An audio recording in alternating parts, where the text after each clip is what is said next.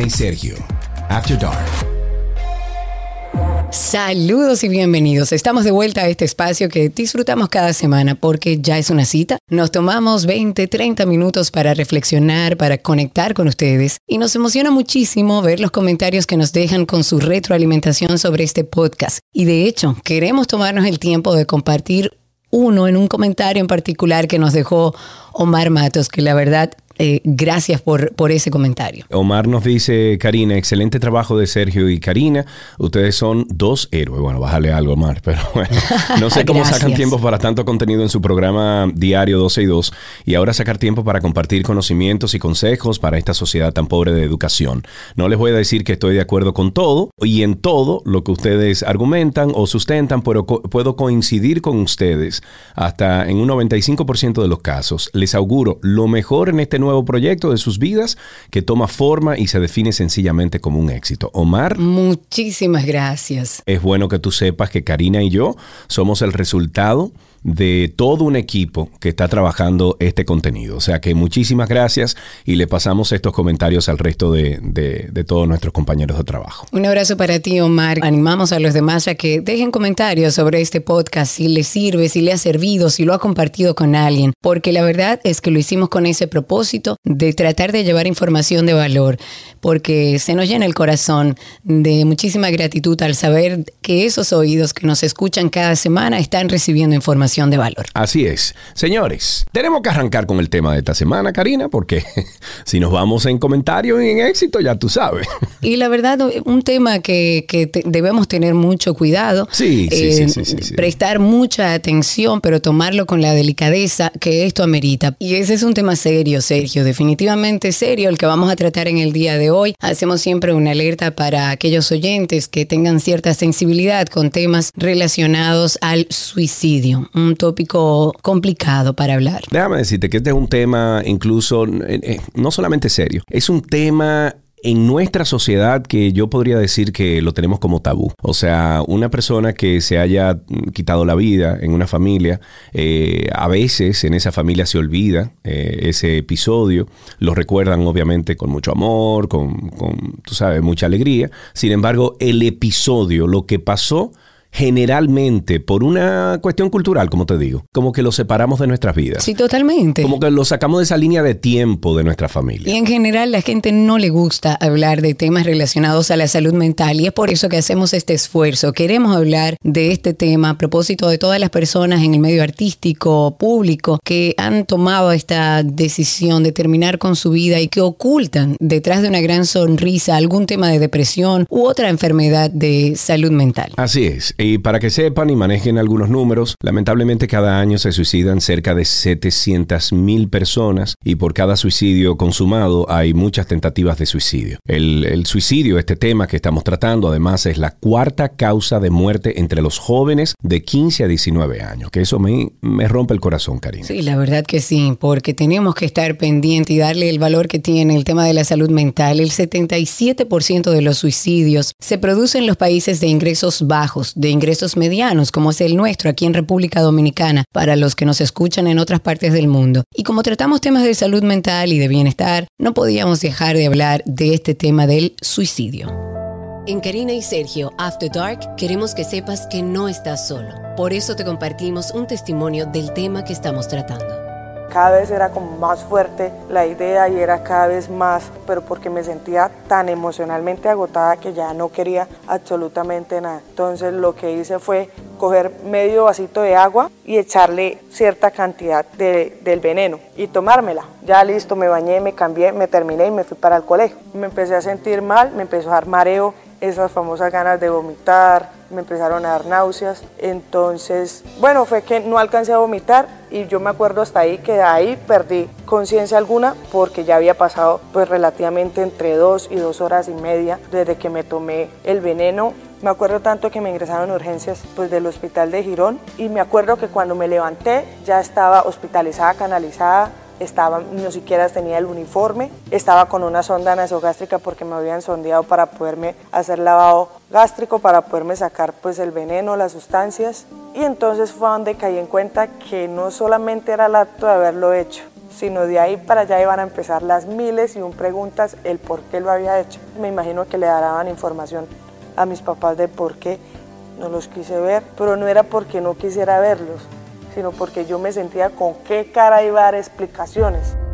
Y para hablar este tema tan delicado y tan importante nos acompaña y vuelve a su casa porque ya la consideramos parte de este podcast, la doctora Yasuri Borromé de Casilla. La pueden buscar en redes sociales como arroba yasuriborromé.psiquiatra. Está en, en la descripción de este episodio, quien es psiquiatra y cuenta con un máster en crisis y traumas. Doctora Yasuri, muchísimas gracias por una vez más estar con nosotros aquí en Karina y Sergio After Dark. ¿Cómo está? Muy bien, Sergio. Hola, Karina. Haciendo, ejerciendo mi misión y mi pasión que es hablar de salud mental y dar a conocerla. De eso se trata y nosotros tenemos la misma misión, doctora. Hay un tema, bueno, que yo lo abordo siempre y es el tema de la estigmatización, sobre todo la que se crea en torno a los temas de trastornos mentales o de salud mental y este tema en particular del suicidio, que a mucha gente lo disuade de buscar ayuda porque piensan eh, que lo van a ver mal, que lo van a criticar y entonces piensan en arrebatarse a sí mismo la vida o tratan de hacerlo y que por lo tanto no reciben la ayuda que necesitan porque no lo hablan. Si sospechamos aunque suele ser muy difícil porque los temas mentales no se ven en la cara. Muchas personas atraviesan depresiones y usted lo ve riéndose todo el día. ¿Cómo podemos hacer, doctora, un acercamiento hacia esa persona que puede estar lidiando con una gran depresión y que posiblemente entienda que el mundo estará mejor sin él o sin ella? ¿Cuáles podrían ser esas señales de alerta que nosotros debemos tener en cuenta? Sí, mira, Karina, en tu comentario acabas de dar eh, una de las claves principales de quien está pensando en el suicidio, que es la percepción de ser una carga. Siempre va a haber un cambio en conductas, puede haber un poco más de aislamiento. Puedo decirles que de cada 10 personas que se quitan la vida, hay 9 que dan señales de que se iban a quitar la vida, tanto en su forma de hablar como en sus actuaciones y en sus comentarios. Afecta los sentimientos, afecta los pensamientos. Soy una carga o descansarían más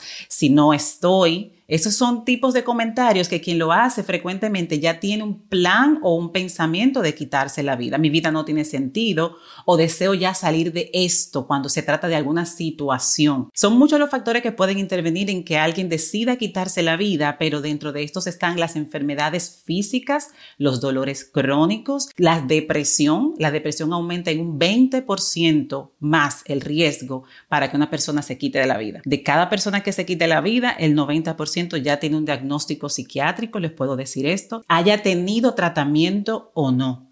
Y de estos, al menos 25 eh, hayan recibido en algún momento atención por otro especialista y no por un psiquiatra. ¿Tiene que ver, eh, doctora, el hecho de cómo, me imagino que sí, a lo mejor eh, estoy haciendo una pregunta estupidísima, pero tiene que ver esto con la crianza que te dan en la casa, la apertura que tú tienes con tus padres, cómo tú le hablas, esa relación padre-hijo, hijo-padre al momento de, un muchacho o un joven o, alguien ya en sus 20 que esté pensando en algo tan trágico como esto? La falta de regular las emociones en la adolescencia es uno de los factores principales, la impulsividad. El adolescente todavía no tiene esa parte del cerebro desarrollada en el que puede posponer una reacción o analizar de una forma más juiciosa las consecuencias de sus actos. Es por esto que esta población entre los 15 y los 19 están tendiendo tanto a la parte de la conducta suicida. ¿Y qué te digo? En casa sí, si en la casa no se hablan de las emociones, si en la casa se invalidan las emociones, si en la casa se minimizan o se burlan,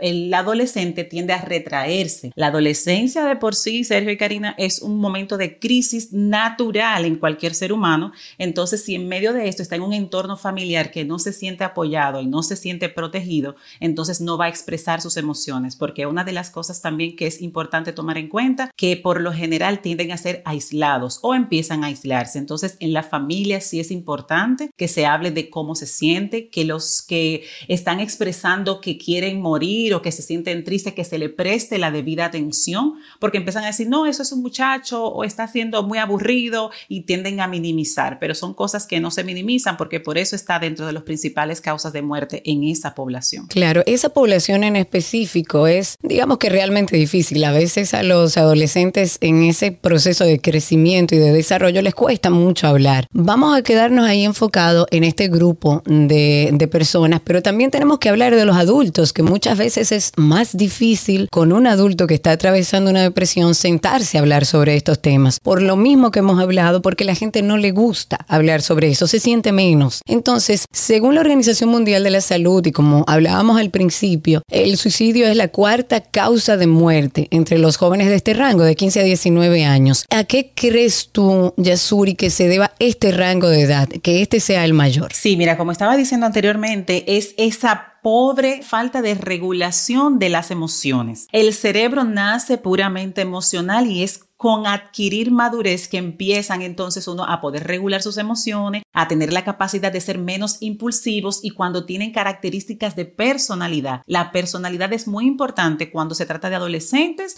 y se trata del tema suicidio porque tienden a ser impulsivos, tienden a ser personas irritantes y por lo general tienden, no son capaces de poder posponer sus reacciones. En la adolescencia, la corteza frontal, o sea, hablando en términos llanos, una parte del cerebro que es la que tiene el juicio crítico y analítico de las situaciones, ni siquiera está formada biológicamente hablando. Hasta los 21 no se forma. Entonces, la impulsividad, las características de personalidad, situaciones familiares, situaciones escolares, el sentido de vergüenza o de culpa, porque también es muy importante tomar en cuenta el tema del bullying en el colegio, porque cuando falla el sistema familiar como apoyo, el otro sistema que más cercano está a un adolescente es el escolar. Entonces, también los profesores que observen, los compañeros de clase y la presión de sus iguales son de los detonadores a que un adolescente piense en quitarse la vida como una salida. En Karina y Sergio After Dark queremos que sepas que no estás solo. Por eso te compartimos un testimonio del tema que estamos tratando. A finales del 2016 pasé por muchos cambios bruscos, tuve un accidente de carro, murió un familiar, sufrí de abuso psicológico de parte de amistades muy cercanas que hicieron que me alejara de ellos y sin darme cuenta caí en una depresión que se llegó a complicar bastante. Sentía que no tenía el control de nada, me sentía nublado por completo, sin capacidad para razonar o distinguir entre lo que era realidad y no. En ese momento yo decidí que quitarme la vida era la solución, por razones que ahora mismo lo digo en voz alta y lógicamente no hacen sentido, pero en ese momento esa era mi verdad y yo sentía que ya yo no tenía fuerzas para seguir en este plano. Sentía que la tristeza era tan profunda y tan grande como que no la podía superar. Todo lo que me estaba pasando yo lo afrontaba sola. Yo vivía sola y una noche me tomé una cantidad exagerada de pastillas para dormir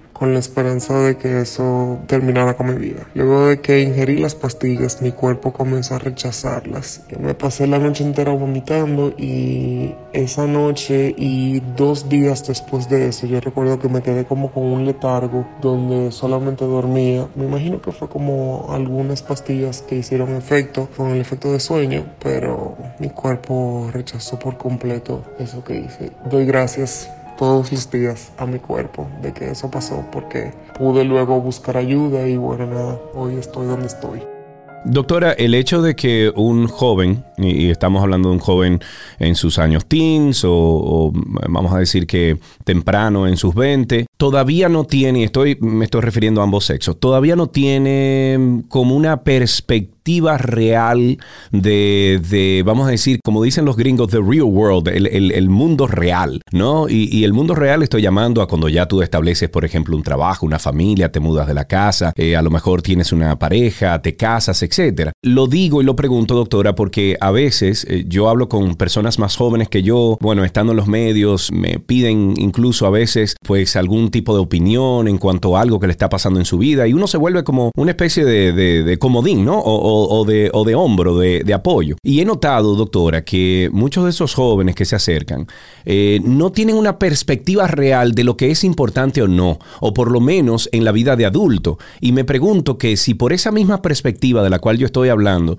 eh, a veces uno como adulto le dice a un joven, mira muchacho, pero eso no te ahoga un vaso de agua, que eso, eso no tiene nada que ver, eso tiene solución. No, hombre, sal de esa, de, tú entiendes, de ese lloriqueo y, esa, y quejarte, párate de ahí. Pero tú sabes por qué, Sergio por lo mismo que venimos hablando desde que iniciamos este podcast. La gente no ve el tema de la salud mental, o sea, no es una enfermedad. Para, para la gente la depresión es como, párate de ahí, hombre, como que uno está en mala onda ese día. Oye, oye, Karina, yo eso lo entiendo. Lo que, lo que quiero establecer aquí es como que, y, y, sobre todo porque sabemos que jóvenes de 18 a 24 nos escuchan aquí de acuerdo a las analíticas que, que nos arroja la plataforma de Spotify. Sabemos que hay muchos jóvenes aquí. Lo que quiero establecer, doctora, es que siempre se tiene que buscar, en el caso de los jóvenes, siempre se tiene que buscar una perspectiva diferente. Y uno tiene que tener, como joven, tiene que tener esa mano amiga, ese, esa persona que uno llama sin que lo juzguen a uno, para uno tener una diferente opinión de lo que nos está pasando y no llegar hasta pensar a la locura de quitarse la vida. ¿Me doy a entender, doctora? Definitivamente. Acabas de decir uno de los factores protectores de salud mental más importante, que es tener alguien con quien hablar y ponerle palabras a lo que siente. Lo primero también es, Sergio, que tienden a tener pensamientos catastróficos. Es como este tipo de pensamiento de visión túnel. Los adolescentes no tienden a tener alternativas y esa flexibilidad en la forma de pensar. Es como que, mire, literalmente, no, que si me quemo de curso, pues yo me muero. Así ha pasado aquí en el país hace como un año, un niño como de 12 años tomó esta medida porque había reprobado un curso. Y entonces esto también tiene que ver con la rigidez en la crianza. Entonces tienden a polarizar los pensamientos, tener pensamientos catastróficos y no ver alternativas. ¿Qué pasa cuando se habla? Una persona escucha, una persona que no está dentro de ese pozo de emociones que tiende a distorsionar todos los pensamientos, es capaz de decirle, mira, vamos a buscar ayuda o tú puedes hacerlo de esta manera o vamos a hablar con alguien. Siempre que se piense en quitarse la vida es una alternativa, pero no es nunca la mejor.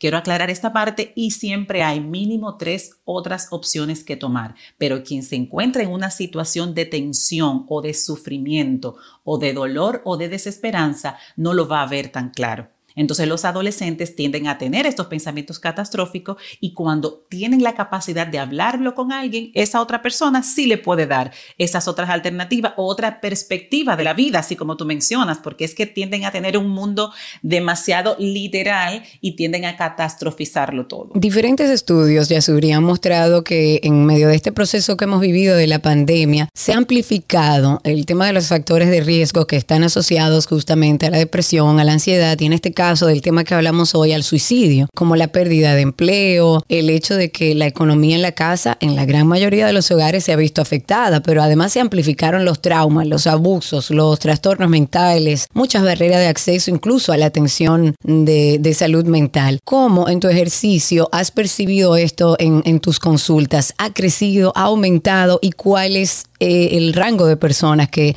más afectadas se han visto. Es alarmante que las personas que están llegando a las consultas eh, como pacientes nuevos, en la mayoría tienen pensamientos de muerte o tienen pensamientos suicidas. Y es porque vienen con crisis económicas, con crisis familiares o con crisis de salud, situaciones de pareja o duelos por las mismas muertes por COVID, porque estas muertes por COVID están dejando unos duelos complejos, ya que no se puede compartir, no se puede velar al fallecido y entonces tienden a estar en momentos de crisis. Estos momentos de crisis empiezan a detonar pensamiento de yo no puedo con esto, esto es demasiado para mí y en la consulta sí han aumentado los pensamientos. Hay muchos otros factores que hacen que sea vulnerable las personas que a determinadas situaciones entonces piensen en la muerte como una salida eso es en la historia de vida, abusos en la infancia, pero definitivamente en la consulta sí ha aumentado. Lo que se ve es como un pensamiento derrotista, una desesperanza hacia el futuro o el sentimiento de ser una carga. Todo esto puntualmente es lo que está asociado a pensar en el suicidio. Doctora, también hemos visto altas incidencias de suicidios en los hombres en particular. ¿Esto se debe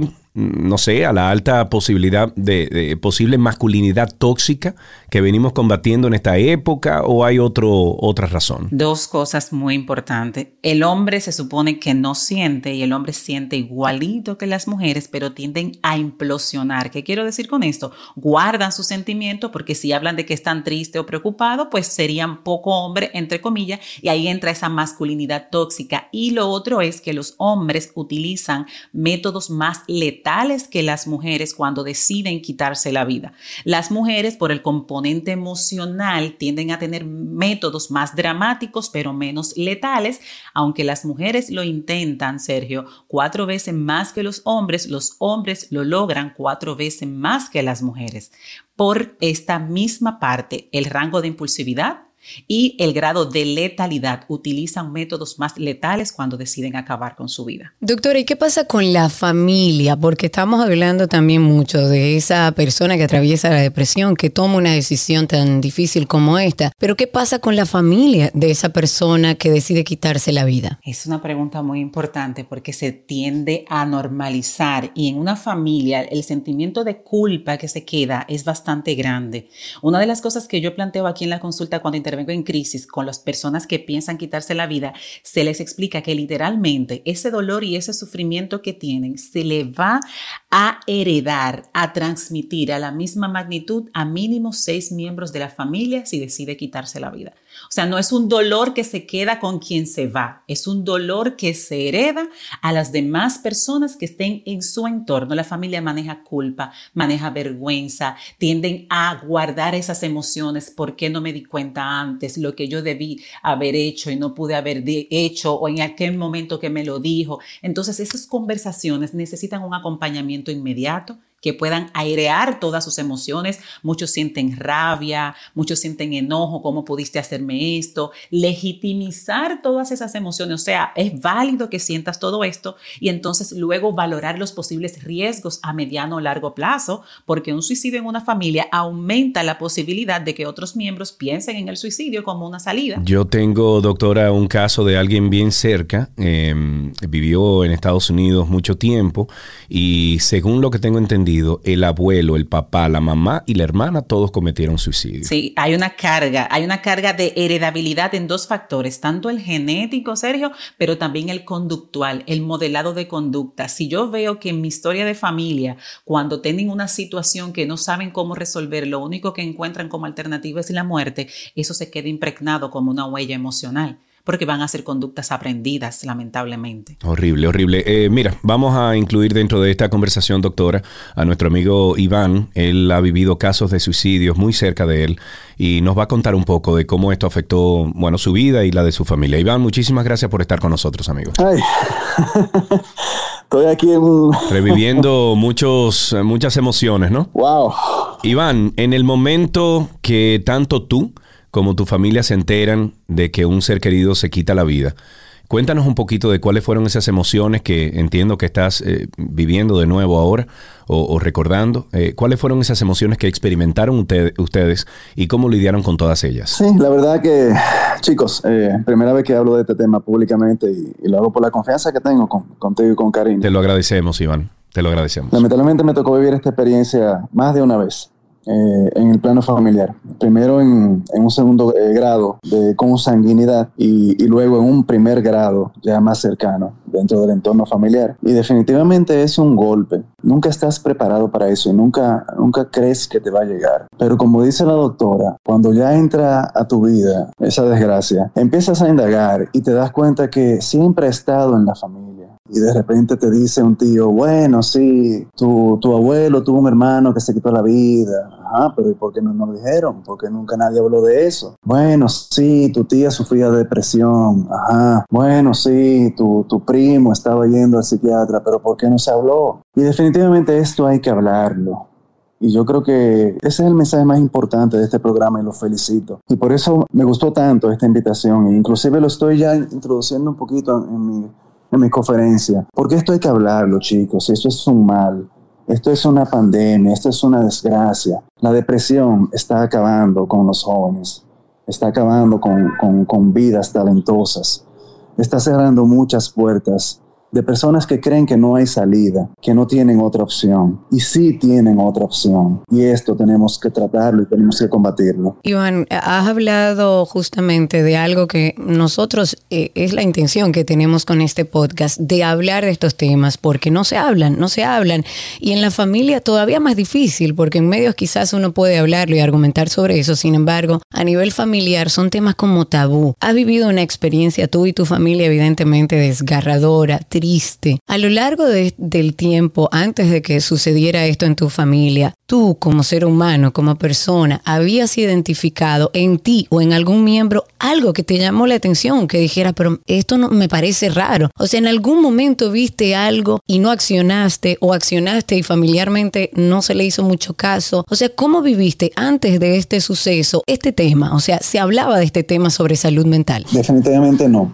la primera experiencia fue mi primo Sammy, que básicamente era como mi hermano mayor. Sammy era mi primito de toda la vida, vivía en Santiago y todos los veranos yo me iba para allá. Era el primo que tú tienes, que tú idolatras, mi confidente, militar también, padrino de mi hijo, yo soy padrino de su hijo. Bueno, éramos todo, hablamos de todo pero nunca, ese tema nunca se tocó. Más sin embargo, después que pasó, lamentablemente llegó unas, tomó la decisión de quitarse la vida hace cuatro o cinco años, como dice la doctora, de una forma muy, muy drástica. Y después que sucedió, uno entra en una, una introspección y uno empieza a pensar y a culparse, concho, ¿por qué no le pregunté? ¿Por qué no me enteré? ¿Por qué no me lo contaste? O un día que te dijo algo y tú no le hiciste caso o no lo, o no lo interpretaste y, llega como un complejo de culpabilidad, ¿no? Exactamente. Entonces recuerdo frases que él me decía, por ejemplo, concho primo, es que no tengo futuro en el sentido laboral. Claro. Concho primo, se me están cerrando las puertas en el sentido laboral. Concho primo, que, que no me valoran. Primo, lo bueno somos un poco. Nunca cambies. Concho primo, yo te admiro tanto.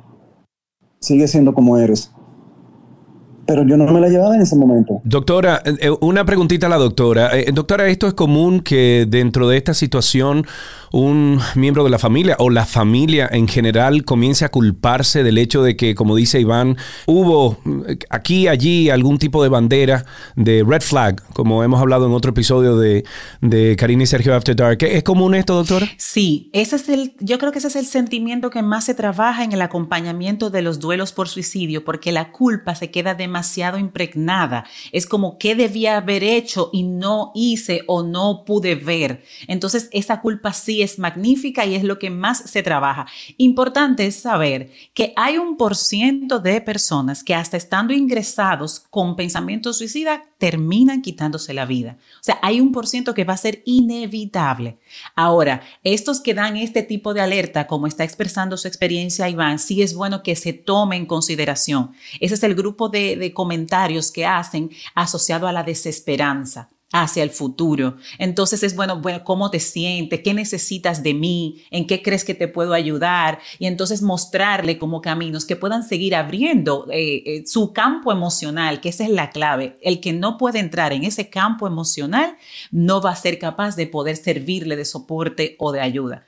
Es como tratar de, ver esa, esa, parte emocional y ofrecer esa alternativa de que pueda seguir hablando. Pero si la culpa es bastante y se le dice siempre al familiar es una enfermedad, como les digo, la principal causa de suicidio es la depresión. La depresión, el consumo de alcohol, características de una persona de personalidad, otros diagnósticos psiquiátricos, ansiedad intensa. Entonces, como producto de esta enfermedad, uno de los síntomas es el acto suicida. Y se trata entonces de validar todas sus emociones, pero que pueda menguar esa culpa, porque en realidad muchas veces, más que en la forma, el fondo de cualquier familia jamás va a ser saber que va a llegar a algo así, un familiar y no hacer nada. De las cosas más importantes, y creo que el mensaje que debe llegar aquí, es que debemos hablar, debemos hablarlo. Por ejemplo, y, en ese sentido, de, quizá el, sentimiento de culpa más grande que tengo es que, que, él nunca me contó que estaba pasando por esa depresión. ¿Por qué? Porque yo tengo más de 10 años lidiando con una depresión también. Y después me enteré que él empezó a asistir al psiquiatra porque yo le comenté que estaba yendo a un psiquiatra. Y él fue, él vino de Santiago a ir al mismo psiquiatra que yo estaba yendo, pero nunca me dijo nada, nunca me contó nada lo hizo escondido. Entonces quizás hablando conmigo nos hubiéramos contado, yo lo hubiera podido ayudar. Y yo tengo más de 10 años lidiando con depresión y la manejo y yo sé por qué estoy en eso y, y, vivo con eso y lo hablo con mi familia y todos lo sabemos. Y es algo que lo tengo y entendí porque es hereditario, porque lo tengo hereditario, ya lo asumí. Claro, pero además, Iván, a ti te daría vergüenza si tú eres diabético, hipertenso, si tú eres, o sea, cualquier otra enfermedad, te daría temor decir, me estoy bebiendo un medicamento o estoy asistiendo a un médico porque tengo tal enfermedad. Claro que no. Entonces, la depresión hay que entender que es una enfermedad. Y qué bueno que hayas tomado el tiempo, Iván, para aceptarlo, para vivirlo, para interiorizarlo. Lamentablemente viviendo sucesos de muchísimo dolor en tu vida.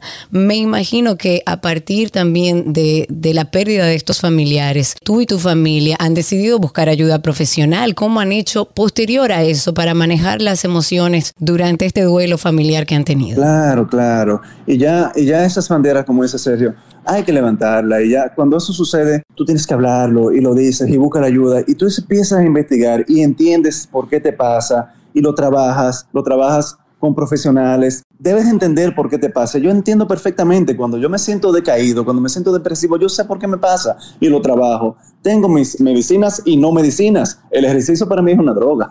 hay cosas que yo sé por qué me siento en situaciones. Eh, hay una frase que a mí me encanta, por ejemplo, la dicha de la vida consiste en tener siempre algo que hacer, alguien a quien amar y alguna cosa que esperar. Y otra que dice, no estás deprimido, sino que estás aburrido. Entonces tú de repente te vas entendiendo y vas adaptándote y vas hablando y vas aconsejando. Y cada vez que tengo la oportunidad y encuentro una persona decaída y que se siente en ese sentido, trato de ayudarla. Pero, y es la primera vez que lo hablo eh, públicamente y creo que va a ser el inicio de, de algo grande que debemos hacer porque es una pandemia y cada día más vemos personas valiosas que, como dice Karina, se van porque tienen complejo de hablarlo, pero esto es simplemente una enfermedad genética con la cual tenemos que aceptarla y que lidiar. No, Iván, y sobre todo que las cosas que se hablan se sanan. O sea, cuando uno está pasando cualquier situación difícil en, familia, en pareja o, individual, uno habla las cosas y por eso uno va a un psicólogo, por eso uno,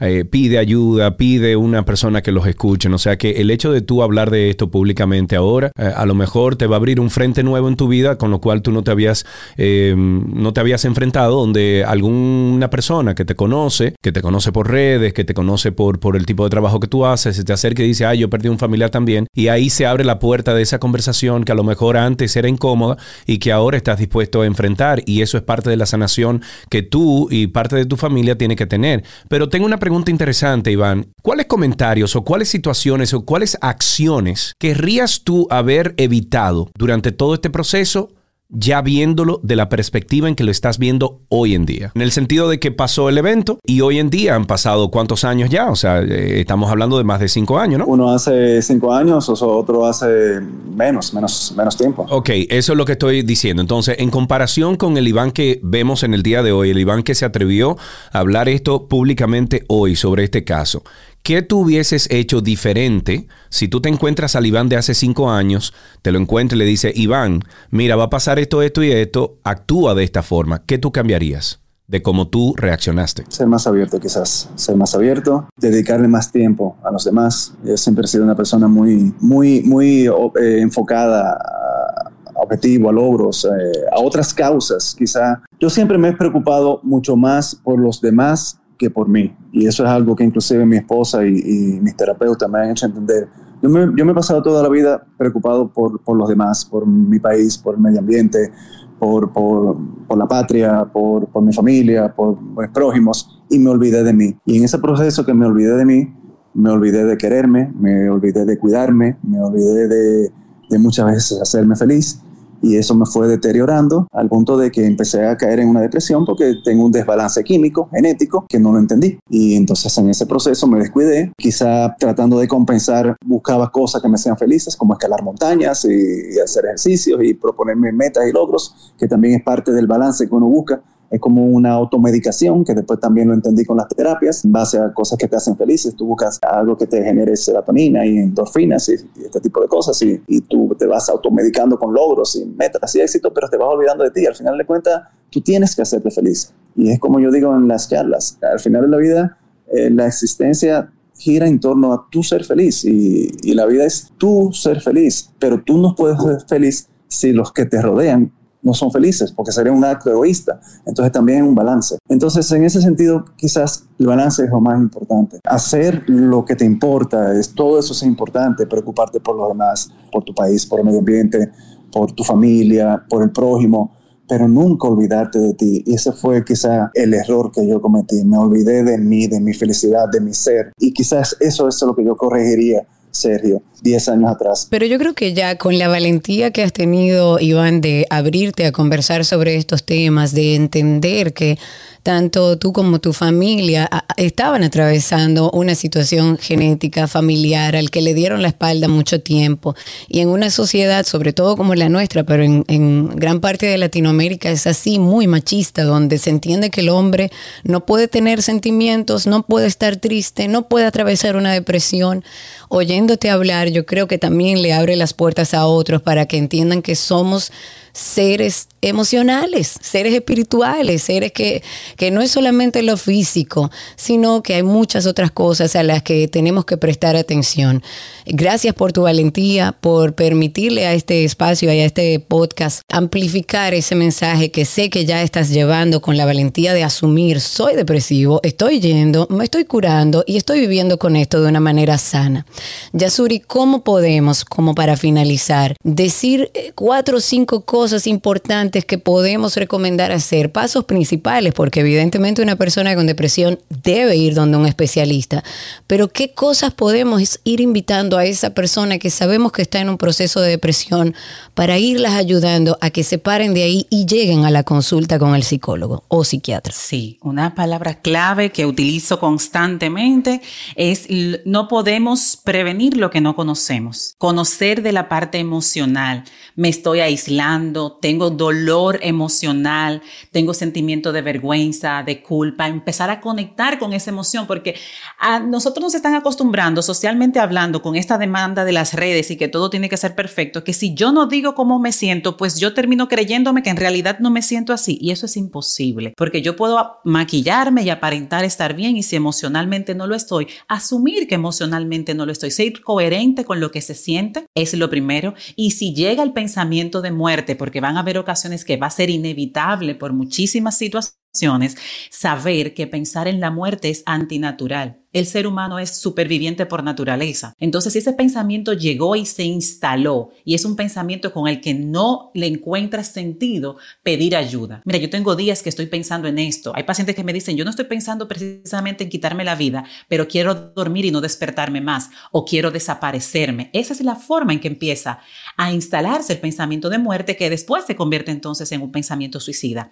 Estar muy pendiente al contenido de los pensamientos y qué se hace frente a estos pensamientos, cambios bruscos de humor, el patrón de sueño alterado, el patrón alimentario y saberse que no es ser vulnerable, no es ser débil. Nosotros somos seres humanos y no somos infalibles y mientras más reconozcamos esa parte, más vamos a permitirnos recibir la ayuda. Hablar de cómo se siente, pedir ayuda profesional, hablar con un amigo, conectar con la parte espiritual, escribir, escribir sirve bastante. Hay pacientes que me dicen, yo después que pasé una crisis el fin de semana, me puse a leer lo que escribí, yo me sorprendí conmigo misma y decidí adelantar la cita. O sea, son capaces de sacar ese mundo en un momento emocionalmente hablando difícil y luego verse y saber, pero esta no soy yo esta yo no ando pensando de esta manera y saber cuándo entonces buscar la ayuda adecuada. Pero primero es reconocer la realidad de cómo te sientes, saber que el pensamiento de muerte es antinatural y es un pensamiento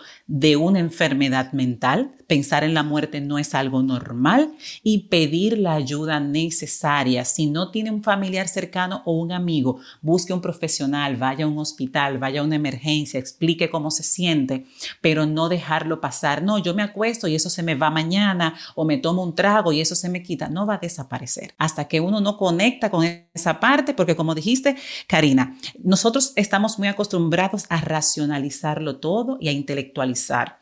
Y más que seres racionales que se emocionan, somos seres emocionales que razonamos. Y hasta que no asumamos esa parte con entereza, vamos a estar en riesgo de padecer depresión, ansiedad, adicciones y entonces en consecuencia que venga la muerte como un síntoma y llevarlo entonces a un acto. Doctora, como siempre, muchísimas gracias por todos estos conocimientos que comparte con los oyentes de Karina y Sergio After Dark. Iván, también para ti un abrazo fuerte, hermano. Gracias por la confianza que tienes en nosotros, en este contenido, para que otras personas también puedan ayudarse, ayudarse y ayudar a otros alrededor de ellos, eh, tú contando tu historia de familia. Te lo agradecemos. Si necesitas ayuda o conoces a alguien que la necesita, comunícate con la línea Vivir por vía telefónica o por WhatsApp al 809-779-2124. Para buscar ayuda profesional, dirígete al enlace en nuestra bio de Instagram, Karina y Sergio After Dark, y ahí encontrarás un listado de profesionales dispuesto a ayudarte. Si vives fuera de la República Dominicana, busca una línea de crisis o un centro cerca de ti o ve directamente a la sala de emergencias más cercana. Tu vida es valiosa y buscar ayuda es de valientes. Amigos, para ustedes muchísimas gracias una vez más por acompañarnos aquí en Karina y Sergio After Dark. Recuerden que publicamos los viernes a las 7 de la noche en cualquiera de las plataformas de podcast que existan en nuestro globo terráqueo que tengan que ver con podcast. Además, le pedimos por favor que deje un comentario, nos dé 5 estrellas de rating para que otras personas que estén buscando este tipo de contenido puedan leer un poquito antes de comenzar a escuchar. Muchísimas gracias y por supuesto que tenemos que agradecer a todo el equipo que conforma Karina y Sergio After Dark porque, como dijo al principio de este, de este episodio, el comentario que dejaba Omar, eh, somos el resultado, Karina y yo, de todo un equipo de trabajo que se faja semana tras semana. Hasta el próximo episodio. Adiós.